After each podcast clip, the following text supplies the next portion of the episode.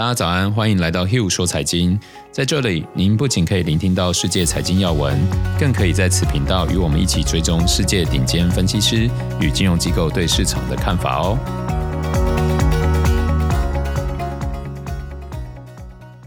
大家早，我是 Hugh，今天是一月十四号星期四。好，我们先一起看一下昨天欧美股市状况。昨天美国股市小涨，投资者乐观预期美国经济有望继续受益于政府的刺激措施，主要是科技类股领涨。呃，纳斯达克一百指数跑赢标普五百指数，Intel 之前跌很多嘛，然后在任命新的 CEO 以后大涨七个 percent。美国众议院已经拥有足够的票数弹劾川普。有消息指出，即将上任的参议院多数党领袖舒默敦促拜登在他的首轮抗疫纾困计划中提出规模超过一点三兆美元的方案。那联准会合皮书显示，去年年底经济温和复苏，但就业成长放缓。随着疫苗接种展开，投资者的焦点将继续集中在财政刺激加码和经济复苏的前景上。中概股部分有报道指出，又有九家中国公司将被纳入美国国防部的中国军方关联公司名单中。但同样被审查的阿里巴巴、腾讯还有百度并不在其中。昨天阿里巴巴是上涨了四点三个 percent，创下一周以来最大涨幅，盘中一度涨超过六点六个 percent。腾讯上涨三个 percent，收在两个月以来的最高位。去年闹过的假财报方案的瑞幸咖啡，昨天上涨了十二点三个 percent，创下两周最大涨幅，收在去年四月一号以来的最高点十块钱美元。接着我们看一下分析师对市场的看法。欧洲央行总裁拉加德批评比特币，指责其为了洗钱提供了便利。他认为这种加密货币使得一些可笑的生意成为可能。那联储会理事表示，未来相当一段长的时间里，仍然需要目前的购债计划。汇丰银行的分析师表示，美国国债已经被过度抛售，造成了买入的机会。欧洲央行官员暗示，需要将欧洲通膨超过两个 percent，也不会触发货币政策缩紧的能力，能帮助放缓欧元对美元的上涨。德意志银行昨天发表一份研究报告称，布兰特原油将在第四季回到每桶六十五美元。摩根士丹利昨天预期，新兴市场主权经济体今年可能会发行总计两千零九十亿美元的硬通货债券，低于去年的两千三百四十亿美元的纪录规模。接着，我想跟大家谈一下，呃，最近这个国债殖利率哦，因为现在十年期国债殖利率已经连六个交易日高于一个 percent。这是去年疫情出现以来都看不到的现象。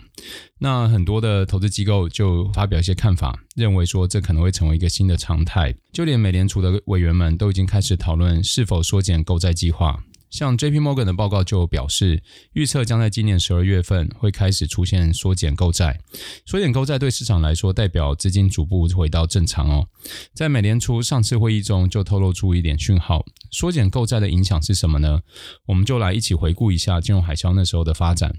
当时在这个全球进入第一次的 QE 大撒钱时代，一直到二零一三年底，美联储才开始缩减购债规模。当年的殖利率曲线其实已经率先升高，那时候十年期的殖利率，那时候十年期的殖利率很快就升了一个百分点哦，更拉开长短年期的利差。这个状况就跟现在其实有点像。我认为，就市场的格局其实一直在变化，但这样子历史。其实一直在告诉我们可能未来会发生的事情。当时我们看到国债和投资等级债的价格，在当时长天期分别出现了六到十个 percent 的跌幅。这也就是为什么我们从去年的新年展望以及年初，我都会强调说，长天期的固定收益商品绩效会让人比较失望哦。可能有的人就会认为说，诶，那是不是买高收益债，收益率比较高就不会受影响？那我们一样从历史来看哦，在二零一四年的时候，就是呃美国国债殖利率陡升以后。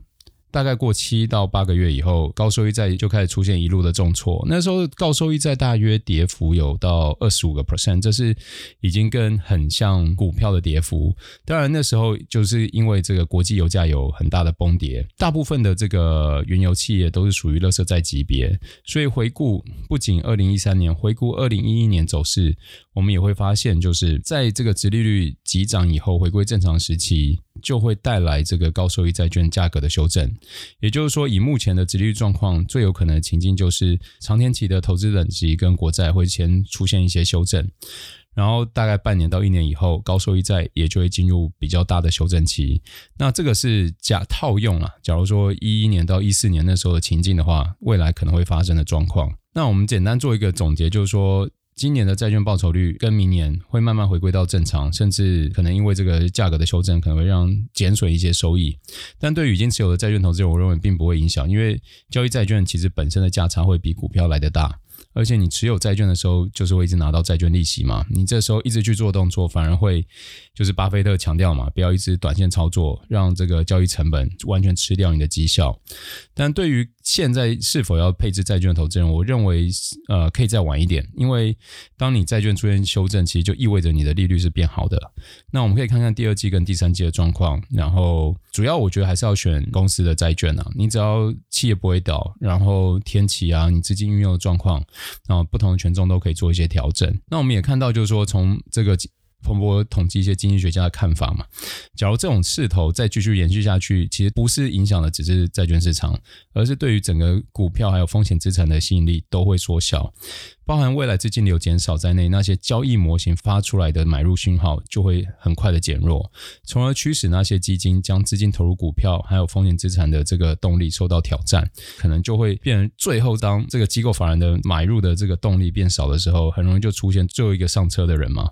所以当我们看到这场殖利率开始往上的时候，我们就要意识到说，哎，进入这个风险资产的这个动力是一直在缩小的，那就要开始有一点小心。对于很多的产业，其实对利率是非常敏感哦，可能像地产、银行这些都会直接延续下去。假如你利率再上去，然后疫情又还没过的话，一定会引发投资人们对于经济前景的担忧。对于决策者还有风险投资者而言，直利率曲线在几周的走势，接下来如果再继续往上延续，就是国债假如再跌的话，那么我觉得这是大家要小心的。虽然目前联准会跟欧洲央行也希望通膨往上啊、但是并不希望是透过停滞性通膨来实现，因为联储会其实没有什么工具可以引导经济走出这个停滞性通膨。因为现在第一季快要出现这个美国公司的财报了嘛，假如到时候数据又出现这个成长是会影响公司收益的话，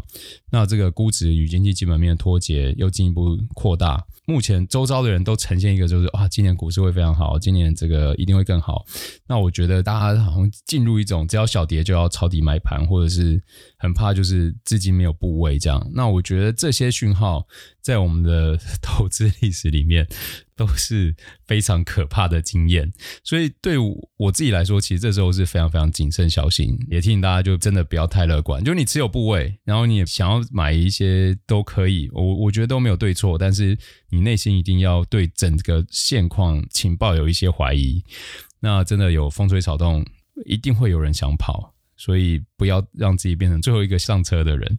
好，以上就是今天的 Hugh 说财经，喜欢啊我们频道的人，请留言给我们，然后让我们知道说有什么问题或好奇的地方，让我们可以多分享。就您的问题可能也是别人好奇的地方，然后给个五星评论。那我们明天见，谢谢。